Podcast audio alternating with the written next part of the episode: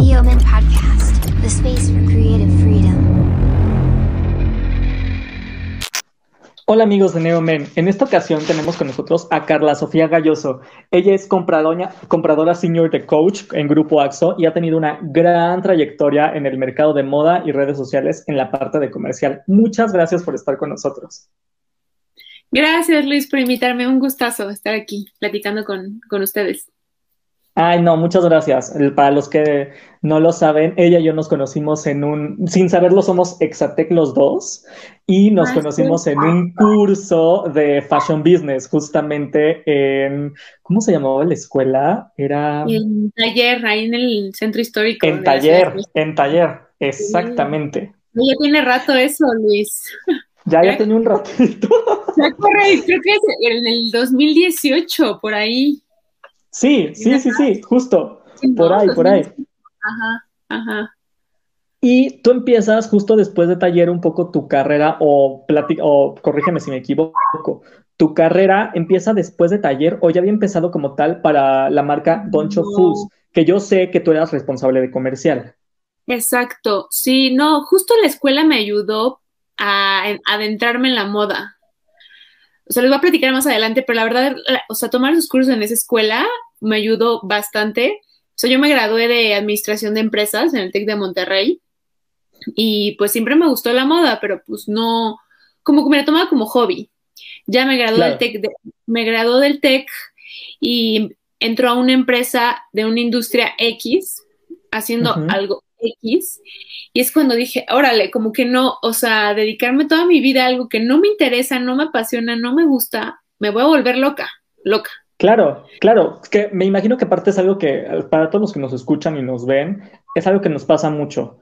Cuando Sí. salimos generalmente de, de alguna carrera, ya sea que la estudiamos aquí o fuera de México, y vemos verdaderamente cómo es el, el campo laboral de una empresa que te dio una buena oportunidad, pero que igual y tú no estás contento, hasta te puedes deprimir, dices, Dios, y así me la voy a pasar los siguientes 20 años, por favor, dime que no. Sí, como que entendí mucho de la vida, entendí cosas muy profundas de por qué la gente realmente es infeliz, o sea, o sea, Sí, de verdad, porque pues es una, eh, ocho horas mínimo al día, ¿sabes? Y si lo multiplicas por cinco días a la semana, o sea, es la vida, se te va ahí toda la vida, entonces sí, ves la vida pasar. la vida pasar, exacto. Entonces, este, pues ya en este primer trabajo fue cuando, la verdad fue un gran puente porque pues me daba el tiempo, porque tenía el suficiente tiempo y pues me daba el dinero para irme metiendo en la moda. O sea, este primer trabajo me pagó mis cursos en, en la escuela de taller, ¿no? Entonces, este, yo estuve, en ese trabajo estuve dos años y medio, dos años y medio, casi tres, intentando entrar a la moda. Para esto yo ven- vengo del tech, pero pues tú sabrás, Luis, que en el tech no hay como tal un background de moda, o sea, no hay como No, gente no, no, que no. la- Es más, es más, ajá. Claro, es mucho más empresarial, más en esta onda de pon tu propia empresa, tú eres tu propio jefe y ve y aprende, pero ve a enseñarle a todos los demás, ¿no? Sí, nos ponen casos de industrias muy con, o sea, las más grandes, o sea, o Sí, las sí, más sí. Automotriz, este, Sí, farmacéutica. Coca-Cola, sí, sí, sí. Y lo raro somos los que queremos entrar a Vogue y a estas ondas, ¿no? O sea, que si hay gente así, Sí. obvio, este tipo como de glamour, si lo quieren ver así, pero es un glamour más enfocado hacia Elon Musk. Exacto, exacto. A Bezos, sí, sí, lo- sí, no, no, cero a moda, cero. Sí, sí, sí. No, no ves a Anna Winterpride. Exacto, exacto.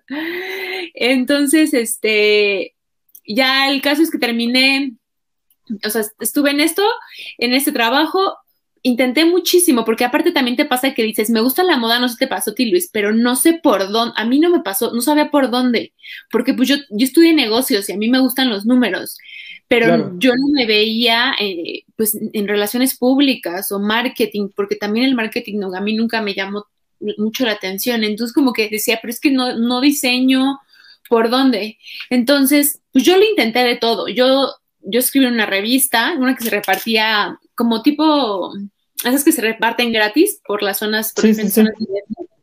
Yo escribí en esa revista, ayudé en stylings. Entonces, ahí fue cuando me, también de, como mis pininos en la moda.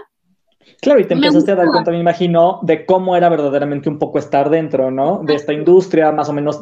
Tú que sabes justamente esta parte de comercial y de números, igual también te pudiste dar cuenta desde tu perspectiva que esa es una perspectiva que le falta mucho al medio de moda, toda la parte de números, toda la parte de business. porque mucha gente hay mucha creativa, pero la parte de números que es básica y que la tienen creo que muy bien organizada en capitales como Nueva York, Londres y Milán, aquí, aquí carece.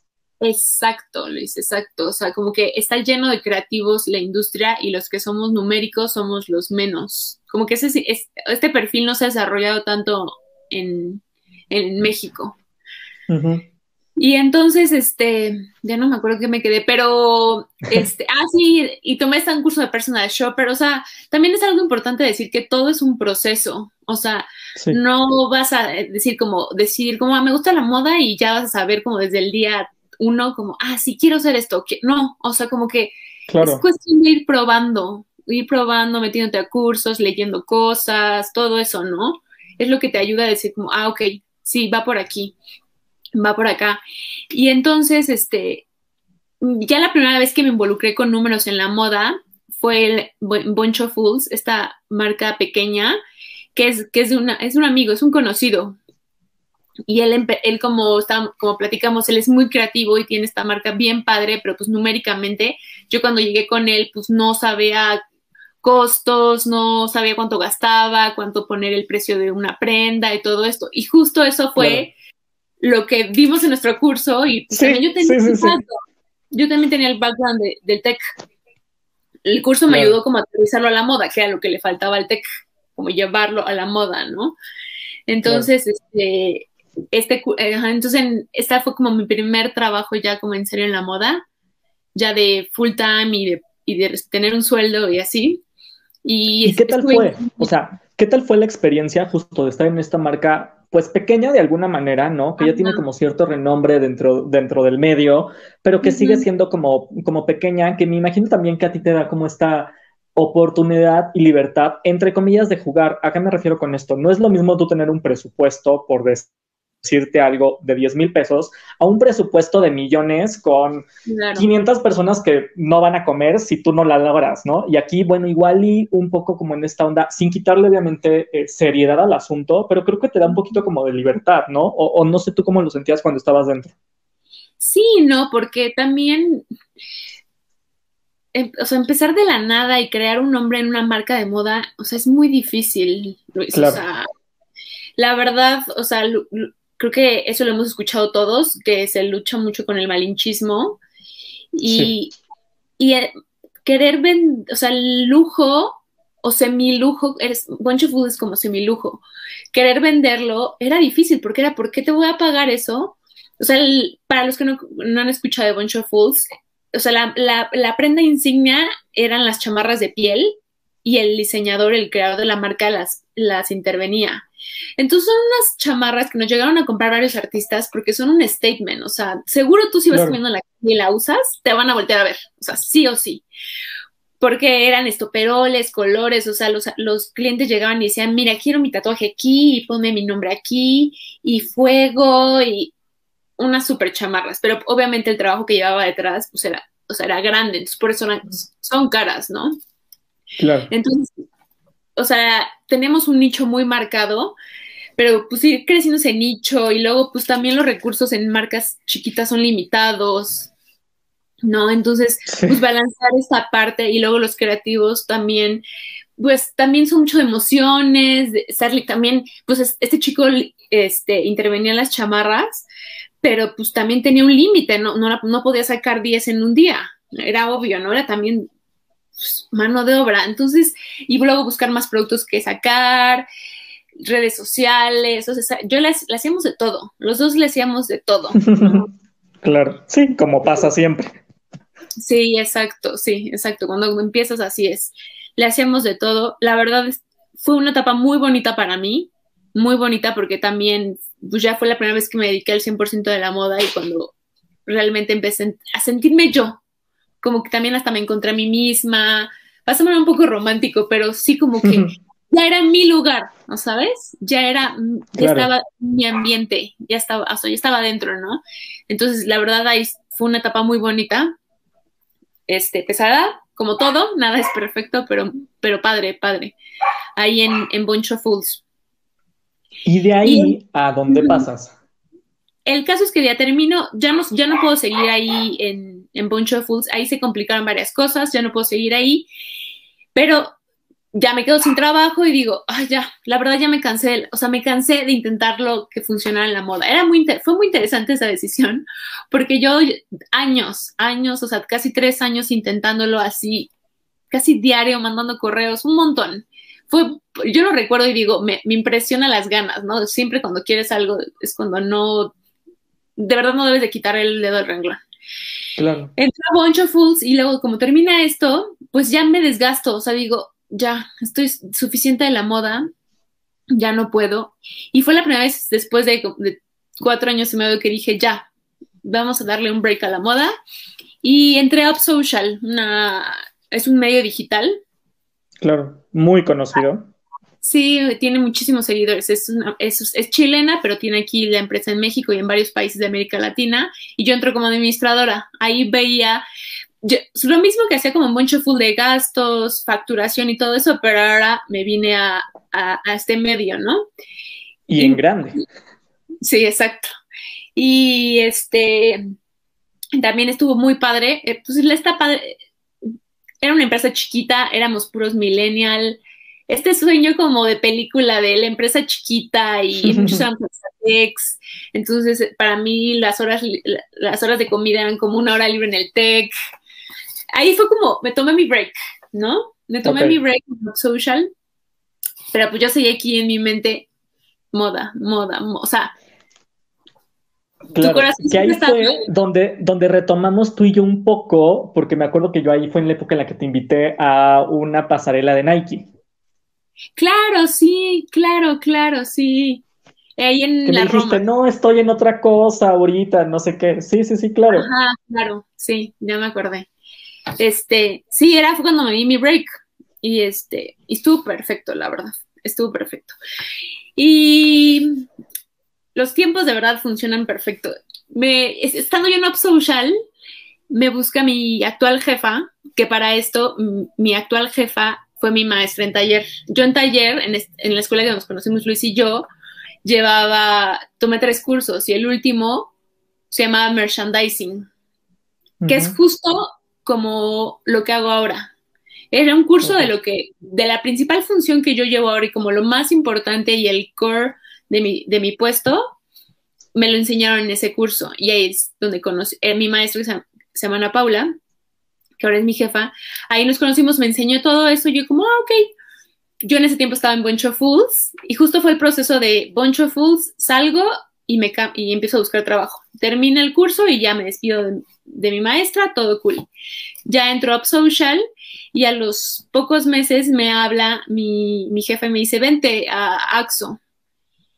Yo llevaba tres meses en Social, yo estaba muy feliz, como que este, mi mejor amiga trabajaba ahí, o sea, yo estaba muy, muy, o sea, todo era nuevo para mí, era lo que yo pensaba que quería. El trabajo millennial en la Roma, con perritos. Claro, claro. Sí, como este ideal, ¿no? Que te pintan un poco en las series ahora, tú lo vivías. Totalmente. La serie de Netflix así te la pinta, ¿no? Y yo decía, no, o sea, estoy aquí bien. Entonces le dije a mi jefa, ¿sabes qué? Ahorita estoy en un trabajo que estoy contenta, por el momento no. Ok, no para, esto mi jefa nada me dijo como, vente, ya me regresé a AXO, porque ella estuvo en AXO muchos años, se salió y regresó, y fue cuando me habló sí, que fue justo antes de la pandemia y empezaron a hacer como reestructuración en AXO, tengo entendido. Todavía, eso fue mucho antes, fue en dos, a mí me, me buscó a final, como en 2018. Ok. Esa primera vez yo dejé, yo la batea literal y quedé en Up Social y ya al año y medio que, un, un poco más de año, del año ya me empezó a aburrir mi trabajo en Up Social, la verdad, todo estaba increíble ya, pero menos mi trabajo, porque pues no era moda. O sea, la verdad es Le hablo a mi jefa y le digo, ya sabes que pues ya estoy buscando otra vez trabajo. Y me dice, ¿sabes qué? Este, no tengo vacante, pero te tengo pendiente. A las tres semanas me habla y me dice, me acaban de renunciar, vente una entrevista. Y pues así entré, Luis, a AXO. O sea, en menos de un mes yo ya estaba de Upsocial a AXO. Entré como ¿Y en qué marca entras? En Coach. Como compradora de zapatos, zapatos hombre y mujer de Coach. ¿Y a qué mundo te enfrentas? Porque yo sé que también este, estos trabajos de comprador son también muy difíciles de conseguir porque les abren una posibilidad. Ojo, son muy pesados. Para la gente que nos está escuchando, no es tarea fácil. Es gente muy inteligente, muy preparada y que le trambea y le chambea cañón. Aquí Carla nos puede decir, pero que les abre la posibilidad también de viajes. Eh, ven un mundo irreal a veces que tienen acceso gente de editores muy importantes. O sea, tienes tienes eh, la apertura a un mundo que mucha gente le encantaría vivir. Sí, creo que también, o sea, la verdad está increíble. O yo voy a contar puras cosas increíbles, también reales, porque también es lo mío y lo que a mí me gusta. También creo, creo que tampoco es romantizar, porque si, mm, también tienes cosas bien pesadas y si no es lo tuyo, la verdad, tarde o temprano explotas, ¿no? Renuncias, lo que sea.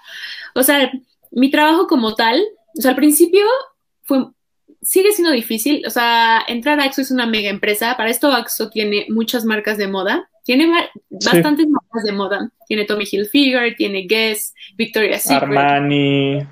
Tenía Armani, ya, Armani ya se fue. Ah. Ya Armani no. este, tiene Coach, ¿no? Entonces, este, yo entro a esta mega empresa con mil y un procesos y fue como, o sea, la capacitación, o sea, fue muy rápida, fue como agárrale ahorita porque ya, porque tienes que agarrarle porque no hay tiempo, porque hay mil y un pendientes más. Entonces agarra, ¿no? sí, sí, sí, tú entraste y ya tenías cosas que hacer, ¿no? Tú ya llevabas tres correos este, atrasados y dices, espérame, yo acabo de llegar. Sí, no, ya esas veces que lees correos y dices, no entiendo madre, ¿sabes? Pero bueno, como todo es una curva de aprendizaje, los primeros tres meses fueron pesadísimos, me enfermé del estrés, se me cayó el cabello. este, de que todo es nuevo, todo es mucha información, es cuidar la, la, relación con, con, las departamentales, nuestras propias boutiques, este, internamente, verlo, ver con importaciones, con finanzas, con planeación de la demanda. ¿Sabes? Es entonces como nuevo es es abrumador, ¿no? Entonces, eso fue lo, lo, lo, lo, difícil. Y a la fecha sigue siendo difícil, luego la, la, presión y las cargas de trabajo, ¿no? O sea, de que tienes que vender tanto, oye, tienes que lograr estas metas, ¿por qué no se están vendiendo tales zapatos? Por ejemplo, tenemos mucho eh, coach como tal, si sumamos nuestras propias tiendas, que son las boutiques, más las departamentales, son en total como unas 25 tiendas en las que estamos presentes, ¿no? La marca. Entonces, y cada tienda tiene su gerente y su equipo. Entonces, investigar que por qué nos está vendiendo en tal, o sea, son demasiadas cosas. Y luego que ya viene el pedimento tal, hay que importarlo y este, distribuirlo. Son muchos temas, ¿no? Eso es lo que llega a ser abrumador de mi trabajo. Claro, y aunque es una marca muy, muy bien posicionada y tiene calidad y diseño, y no, le han metido como muchas cosas a la marca desde, desde su fundador, desde Estados Unidos. Imagínate, que de todas maneras, es complicado vender, porque igual no es una marca mega, mega cara, pero va muy bien posicionado, o sea, sabe perfectamente quién es su target y quién sí le puede comprar y quién le encantaría, pero no se puede dar quizá el lujo de comprarse esos zapatos o esa bolsa, o sí de cumpleaños, pero no cada fin de semana o no, o sea, no, no tan recurrente. Sí, sí, totalmente. O sea, la verdad hay una gran ventaja es que Coach, como dice, está muy posicionado. Entonces tenemos una gran ventaja porque ya, ya saben que Coach es garantía de, de calidad, de diseño, hay toda una marca detrás, todo un diseño, todo un equipo detrás, ¿no? De estas piezas. Entonces, pues esa es la gran ventaja de, trabajar también en una marca así, porque Coach y Grupo AXO ha sido un gran maestro para mí, sigue siendo hasta la fecha. Por ejemplo, yo entré en un junio, junio de 2019, y en dos meses después, en agosto, yo me fui al primer market, que es cuando este, te presentan la colección y como coaches de Nueva York, pues me mandan a Nueva York. Claro. Y este, y pues la primera vez que fui era como, pues sí, fue, ahí fue, fue película, la primera vez que fui a Nueva York, porque pues es este, en este edificio que está en Hudson Yards, que es donde está esta, ahorita se me olvidó el nombre, el Vessel, esta estructura nueva en Nueva York. el edificio de coach está pegado, o sea, sales del edificio de coach y está el, el BSO, ¿no? Ahí junto. Entonces, pues sí, o sea, esa parte romántica de la moda me pasó en ese primer viaje de que estos rascacielos en Nueva York, yo para esto nunca había ido a Nueva York, entonces fue un gran bienvenida, o sea, que te presentan todos los zapatos y tú como comprador, con ya información previa que haces como análisis, por ejemplo, yo que compro zapatos, pues corridas, ¿no? De zapatos, este, siluetas que se venden, toda esa información, pues yo, tú llegas al market como comprador y ya tienes un background de qué, qué es lo que, pues como comprador debes elegir para el mercado, claro. por ejemplo, mexicano. Ahí en ese market, pues van todos los compradores de todo el mundo, ¿no? Entonces, ya saben cada comprador qué es lo que se vende en su mercado. Entonces, ya de todo lo que ofrece Coach, que son cuatro temporadas al año, pues ya dependiendo de la temporada, por ejemplo, ahorita en primavera te, te, muestran sandalias, entonces tú ya sabes, ah, ok, al mercado mexicano le gusta sandalia, no le gusta esta. Y ahí eh, metes las órdenes.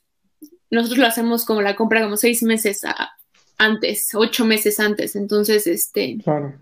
ahí se elige lo que va a venir, va a llegar a, a la tienda seis, ocho meses, de, meses después la verdad es lo más padre, es lo, para mí es lo que más disfruto de mi trabajo también, porque es como hacer un shopping, es como... Claro, gran... esa, esa, es la parte glamorosa. Sí, sí, pero como lo menciono, eso es cuatro veces al año y la compra dura una semana, o sea, se puede decir que es un mes al año, la parte romántica. Okay. La otra parte es investigar por qué no se vende y traer el producto a punto de venta. O, o celebrar que, que, se sí venda. se claro, la, la otra parte es la labor de venta que la haces todo el resto del año. Exacto, exacto, exacto. Pero yo lo cuento muy emocionada porque justo este trabajo, o sea, reunió lo que a mí me gusta y en lo que soy buena, ¿no? Que es, me encanta la moda y, y me gustan y, y, soy buena en los números, en toda esta parte de análisis. Entonces, por eso estoy, me siento como pez en el agua por, con este trabajo, ¿no? Pero como lo mencionan antes, o sea, llegar aquí, me, o sea, yo me gradué en 2014, entonces, o sea, llegar aquí no, no me costó como poquito, o sea, fue un proceso que no quité el dedo del renglón y que dije, quiero esto, quiero esto, quiero esto, y pues aquí estoy. Ahora, platícanos un poco cómo es un día eh, ahora actual, después y durante la pandemia aquí en México, ahora de tu trabajo, cómo ha cambiado, cómo ha, en lo que nos puedes platicar obviamente, cómo se ha reestructurado un poco estas marcas extranjeras a México, cómo lo están viendo tú desde la parte de comprador, uh -huh. ¿qué, cuáles son los retos a seguir hoy en día, que sigue siendo este reto de estar obviamente en Grupo Axo y que te emociona, pero dices, ok, todos mi, mi reto hoy es lograr esto y seguir trabajando para esto.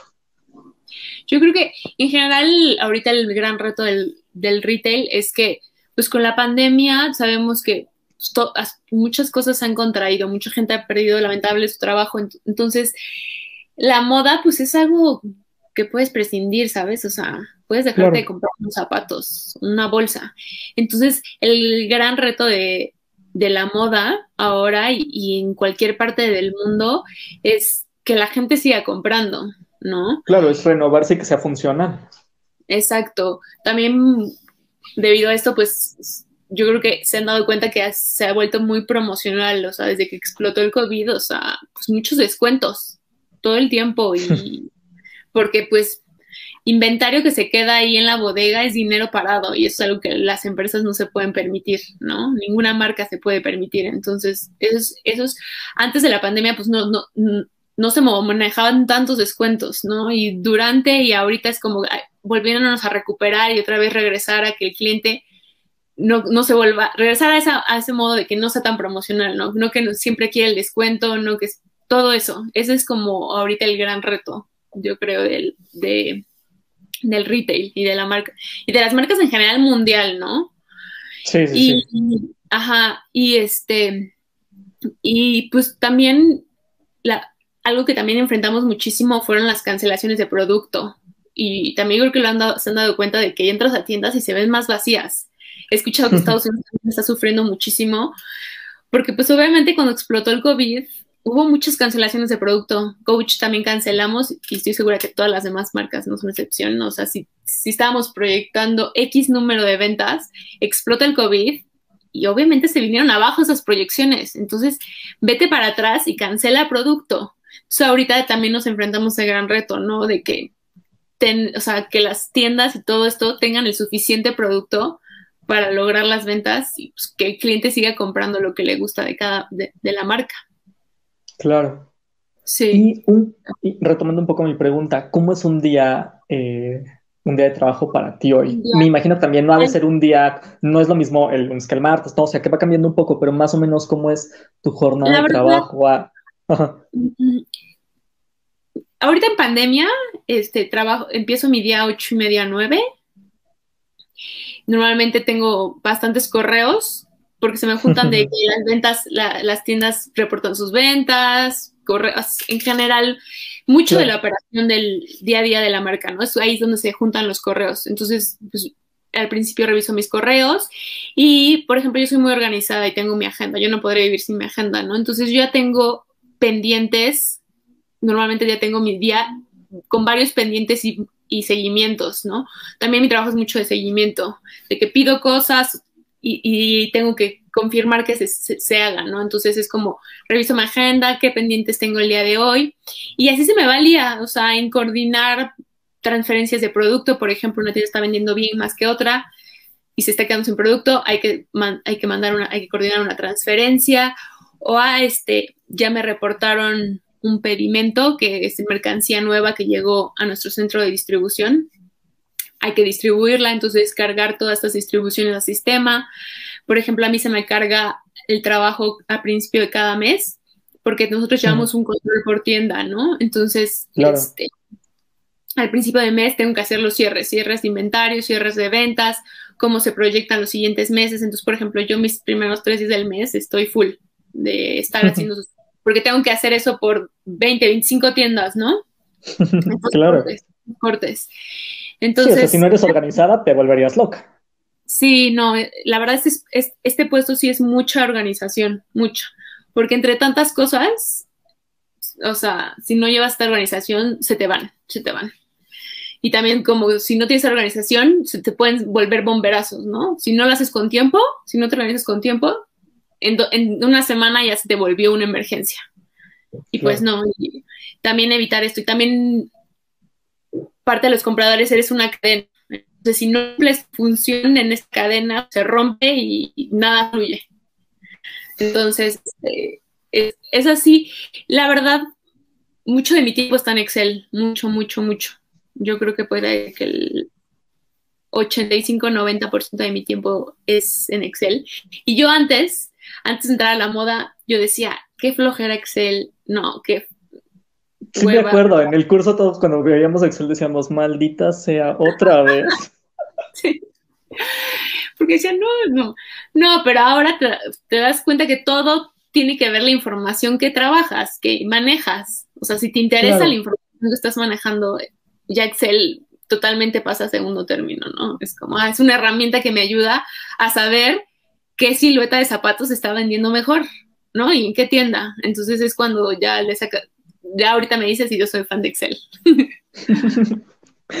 Ahora, platicándonos un poquito, eh, para la gente que igual le, le, interesaría poder entrar justo como comprador, igual y no necesariamente a Grupo AXO, pero a cualquier tienda, a la parte de retail, ¿tú qué les recomendarías? Chicos, chicas pues, que ahorita están saliendo, que siguen estudiando, que igual se quedaron sin trabajo, que van a buscarle po como por esa línea, que van a buscar algún curso.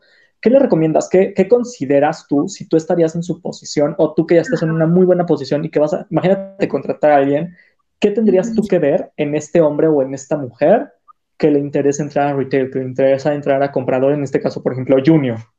Uh -huh. Uno, primero sería que estés seguro que sí eres muy numérico, porque ese trabajo es muy numérico, entonces estás seguro de que te gustan los números y que como lo platiqué, sepas que vas a estar en Excel el 90% de tu tiempo. Ese es el, como el primer filtro. Sí, sí, sí, sí, ya lo dices, va.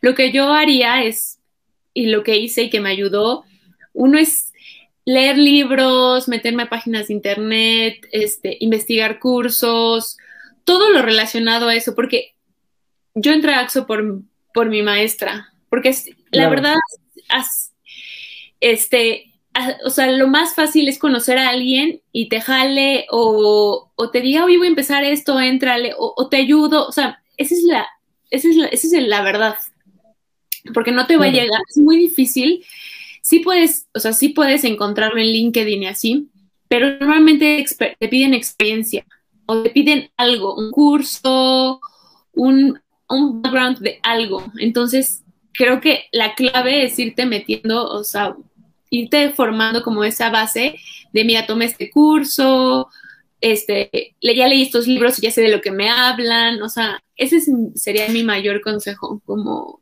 ir para hasta confirmar que es realmente lo que quieres, ¿no? Porque estás, claro, irte como perfeccionando, agarrar experiencia y irlo perfeccionando.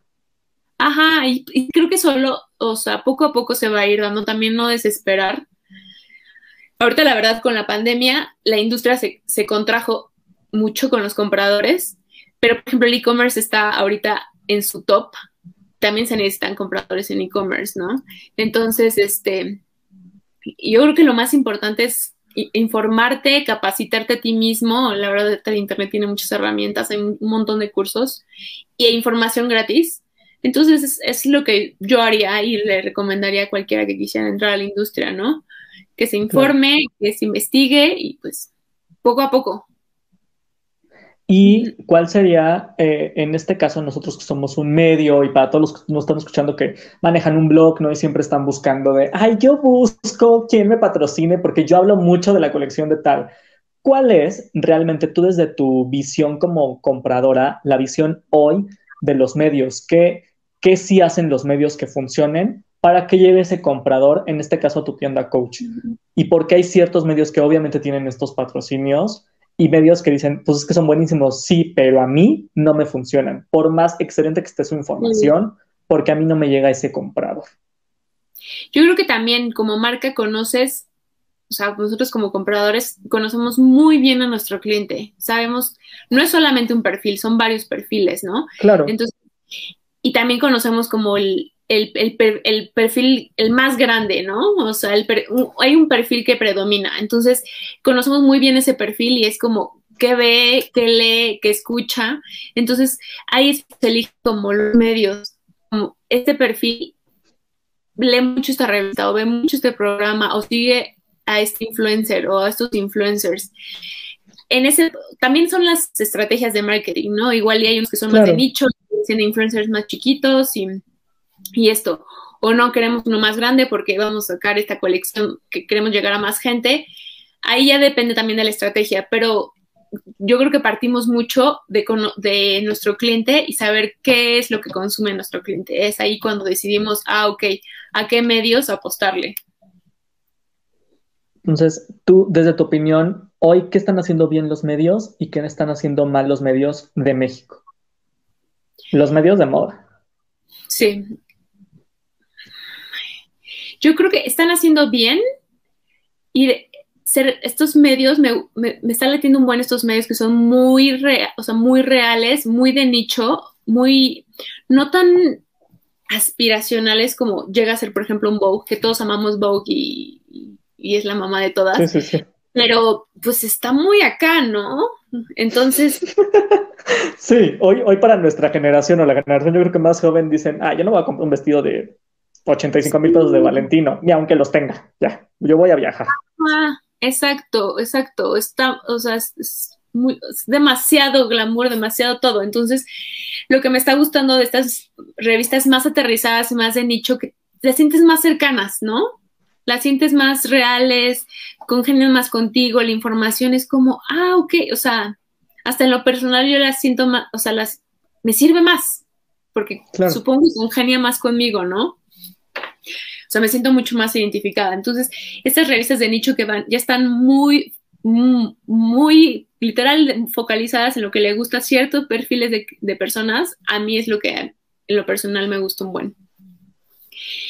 Y lo que no, lo que no han hecho bien,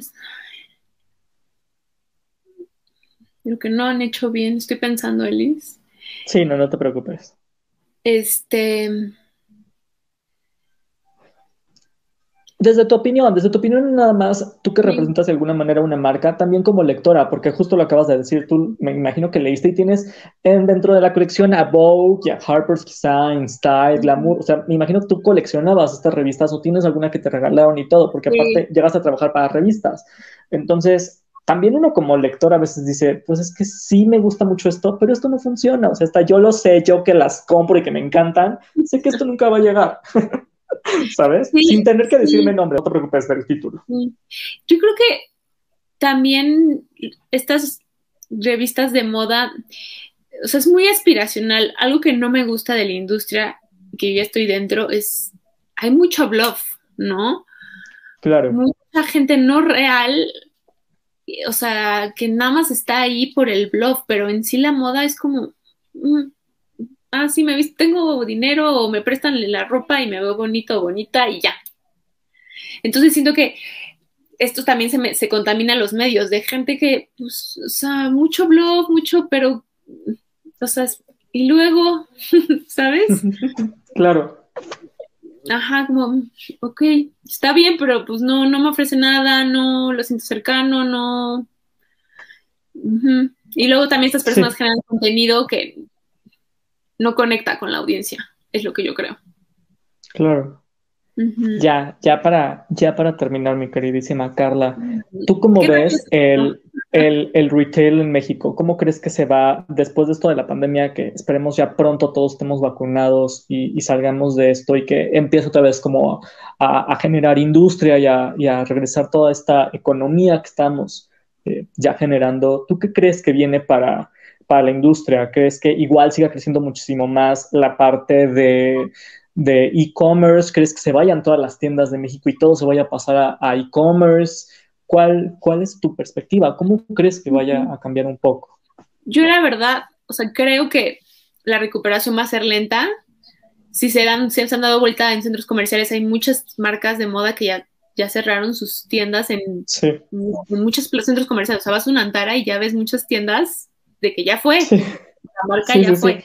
Yo me duele. es muy raro porque hay, hay otros centros comerciales donde ves muchísima gente. Hace poco fui a Oasis Coyoacán y las tres veces que he ido, digo, no estaba tan a reventar como antes, pero hay mucha gente y si ves a gente salir con, con bolsas, obvio, ojo, con muchas bolsas de fast fashion, no de marcas con más posicionamiento y mejor calidad, también hay que decirlo. Sí, sí, eso sí. Bueno, es que sí, el, fast fashion es para otra plática, ¿no? Pero Pero hasta que hasta ellos le han sufrido, estoy segura. Sí. Estoy segura.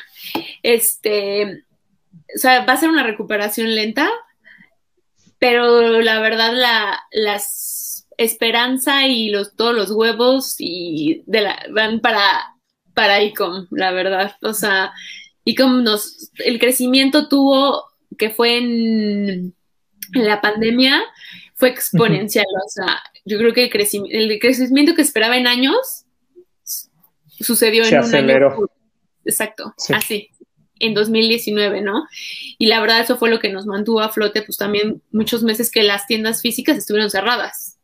Claro. Entonces, este, sí, 100% es el futuro también. Es nuestro presente y nuestro futuro. Las tiendas físicas se van a seguir quedando, y yo que estoy en una tienda, en una marca de semilujo, y la, para, por ejemplo, para las, para las marcas de lujo, o sea, el trato personalizado de las marcas y así es inigualable. O sea, que llegue alguien también probarte una prenda. O sea, esa sensación para la moda sigue siendo importantísimo, ¿no? Sí, es una experiencia que lleva toda la vida. Exacto, y, que alguien te atienda y te, y te ofrezca y, y, te sientes apapachado cuando compras algo, o sea, esa sensación es increíble. Entonces, por eso, por esa razón, las tiendas, en mi personal, creo que se van a seguir quedando, pero también el e-commerce es importantísimo. Y pues esperemos que esta recuperación no sea tan lenta, pero sí fue un duro golpe, un duro golpe el COVID para el retail. Muchísimas gracias por platicar con nosotros. Algo que le quisieras decir a, a la gente que te escucha, a la gente que, que igual y ahorita te está conociendo y que, se admira de, a dónde has llegado tan joven y, que igual y están ahí compradores que les encanta la marca de coach y que por fin pueden ver a, la cara de, de quién les trae sus, sus zapatos y demás accesorios a México. sobre todo los hombres. Pues ahorita los zapatos de coach hombre están volando, volando. A ver si hay algún, alguien que no me va a reclamar porque no he encontrado su número. Pero. Justo. Ajá. Tú dime, tú dime. Justo a veces. Eh, se escucha, ¿no? Que, que, cuando muchos hombres, ¿no? Está al final Neomen es de hombres, eh, ven las pasarelas para hombres, ven las pasarelas para mujer, obviamente, muchos también, eh, y dicen, es que ¿por qué no llega a México esa prenda? Es que ¿por qué ese número y ese modelo no llega a México? ¿Les podrías explicar por qué a veces ciertos modelos de runway no hay manera de que lleguen a México?